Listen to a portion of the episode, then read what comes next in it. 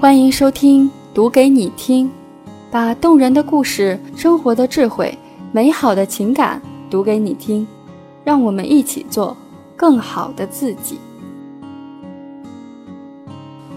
做你自己，远离那些聒噪的声音。作者：麦家，陪你读书。这是一个看脸的时代，每天都有很多人告诉你，女孩子要活得精致，男孩子不能变得油腻，怎样能变得回头率更高？大街小巷里，铺天盖地的电视、杂志广告，用光鲜亮丽的皮囊提醒路人：你没有成功，是因为你长得不够好看。长相平平开始成为一个贬义词，长得丑。更成了一种原罪。在这些聒噪声音的狂轰滥炸之下，大多数人最后都活成了别人眼中的标准模样。那么，想象一下，如果你天生就长得一副扭曲畸形的脸，如果每天都有一万个人嘲笑你的长相，你还能微笑着迎接每一天吗？这里有个小男孩可以，他就是奇迹男孩。《奇迹男孩》这部电影改编自 R.J. 帕拉西奥的畅销小说《奇迹》，饰演小男主角的演员是曾经主演《房间》的雅各布·特伦布莱，而饰演他妈妈和爸爸的，则是大名鼎鼎的奥斯卡影后茱莉亚·罗伯茨和《博物馆奇妙夜》里扮演西部牛仔小人偶的欧文·威尔逊。以貌取人是天性。也是习惯。电影中的奥吉从小基因缺陷，做了二十七次手术，但这些手术还是没能让他看起来像正常人。入学第一天便遭到了同学们的围观和嘲笑。有人说他看起来像《星球大战》里的怪物，体育课上被人当作肉靶，没人愿意跟他玩。他摘下他的头盔。去面对未知的世界，然而这个世界让他感到沮丧。奥吉因为自己的丑而难过。睡觉前，他问妈妈：“大家会永远都看长相吗？”我不知道。蔡康永说：“以貌取人是人的天性，恨他，他也不会消失。”人们会习惯性的以貌取人，但真正的美，往往藏在我们看不见的地方。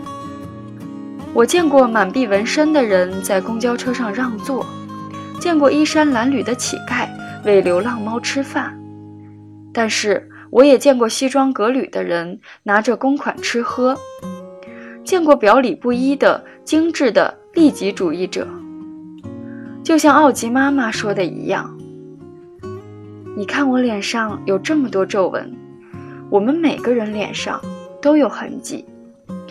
这是一张展示我们过往经历的地图，这张地图从来从来都不会丑陋。容貌只是皮囊，它标记着我们去过何地，而心决定我们去往何方。在这个看脸的世界，以貌取人就好像一堵墙一样。让人与人之间的距离在无形之中产生，在必要时，你要翻过这堵墙，让别人看得到真正的你。墙挡不住你，这就足够了。每个人都在艰难而努力地活着。电影用了文学巨匠福克纳的叙事方式，以各个角色的名字分出电影章节。同时用不同角度推进时间线。主角奥吉长着一张畸形的脸，被同学认为有传染病，谁跟他玩谁就会被传染。杰克是奥吉新学校的朋友，因为家里不富裕，为了奖学金选择了这个学校。因为害怕被排斥，面对学校霸凌，他只能选择作为旁观者。溜冰时。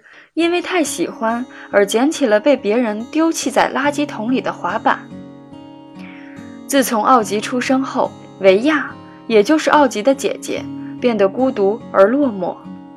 奥吉分走了全部的爱，家人的关注点都转移到了他的身上。维亚这样形容他的家庭：弟弟就像太阳一样，爸妈和我都是围绕着太阳转的行星。维亚很爱他的弟弟，作为姐姐，她温柔勇敢地保护弟弟；作为女儿，她体谅父母的辛苦，从来不让父母操心。但作为一个青春期的孩子，他是多么希望他妈妈可以将十分之一的注意力用来关注他。米兰达是维亚最好的朋友，奥吉的太空头盔就是米兰达送的。之后，米兰达的家庭变得支离破碎，妈妈整天酗酒，家里没有一点温度，生活的重担压得他喘不过气。为了夺得更多的关注。他偷了维亚的故事，但因为愧疚，越来越害怕面对维亚，以至于差点失去这段珍贵的友情。电影中这些点点滴滴的小片段，都像在讲述我们生活中的自己。在外人的眼里，因为你的容貌或缺陷，就将你排斥在圈子外；在父母的眼里，因为你是哥哥或姐姐。就需要无条件的让着弟弟，在自己的眼里，因为这些委屈，就越来越讨厌自己。生活真的很艰难，它不会因为你身体残缺而减少你的苦难，更不会因为你身体健全而让你幸免于苦难。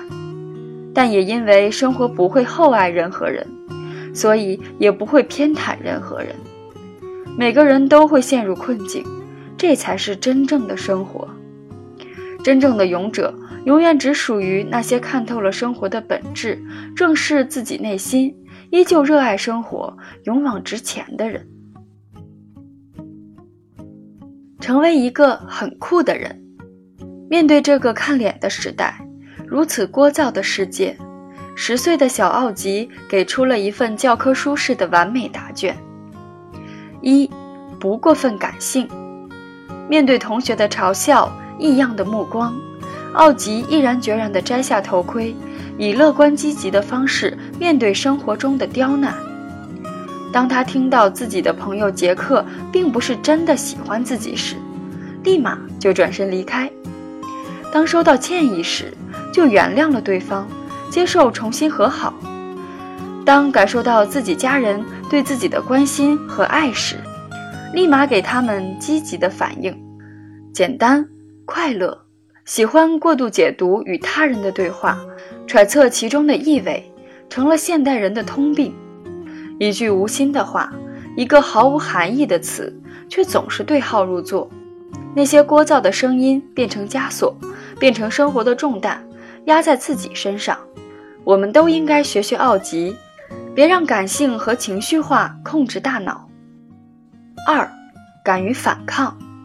作为一个小孩子，奥吉在学校受欺负后，没有隐忍，也没有发完脾气后继续接受欺负，而是对自己受到的这些不公平待遇进行反抗。杰克无意中说了伤害奥吉的话，奥吉就马上不理他。朱利安写纸条奚落奥吉，奥吉就把朱利安欺负他的证据都拿给校长。在外露营时，和同学被高年级学生欺负，小小的奥吉也敢于捏起拳头反抗对方，保护朋友。尽管处于弱势，但是奥吉从来没有放弃反抗。这完全就是现在推崇的佛系生活的反面教材。怎么都行，不大走心，看淡一切的活法和生活方式，是我们面对艰难生活下选择性的防御机制。但渐渐的。我们仿佛都忘记了，佛系生活的底线，那就是总得有走心的地方。双十一抢着也行，抢不到也行。饿了有啥吃啥，凑合就行。干活说我好也行，说不好也行。再也没有了体验生活的兴奋和努力尝试的勇气。三，不放弃自己。刚开始的时候，小奥吉因为外貌奇特，受到了班里同学的排挤，甚至没人愿意跟他同桌吃饭。可是他认真听讲和做作业，积极参与老师的随堂测验，在每一堂课上都展现了自己的聪明才智，用优异的成绩赢得老师和同学的赞赏。尽管同学们并没有表现得太明显，当感觉同学愿意主动和自己做朋友时，也乐于向他们敞开心扉；当感受到姐姐的鼓励时，从沮丧中走出来。跟姐姐一起去要圣诞节的糖果。开始是她古怪的外貌让她不寻常，最终是她的善良与坚强成就了她的与众不同。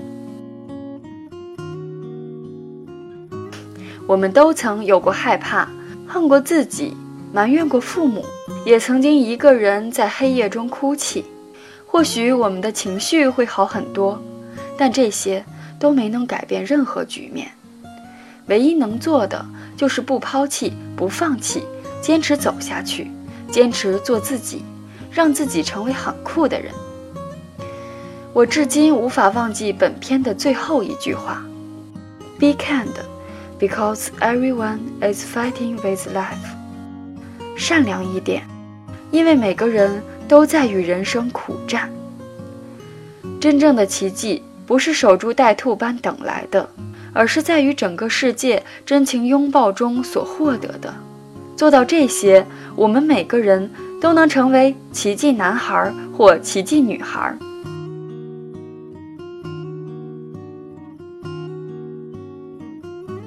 文章来源于微信公众号“麦家陪你读书”，著名作家麦家。带领一百个专业书评人精读一千本好书，每天早晨七点三十分，卖家陪你读书十五分钟。书是最大的，读书就是回家。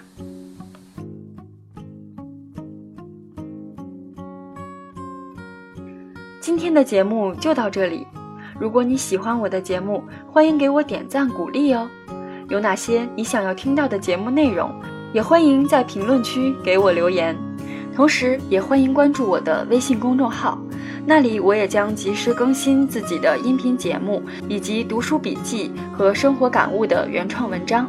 微信搜索“达尔文的星空小站”，你就可以找到我了。音频电台美文分享，让我们在星空小站相遇，给心灵充电与休憩，一起成为更好的自己。那咱们下期再见喽！拜拜。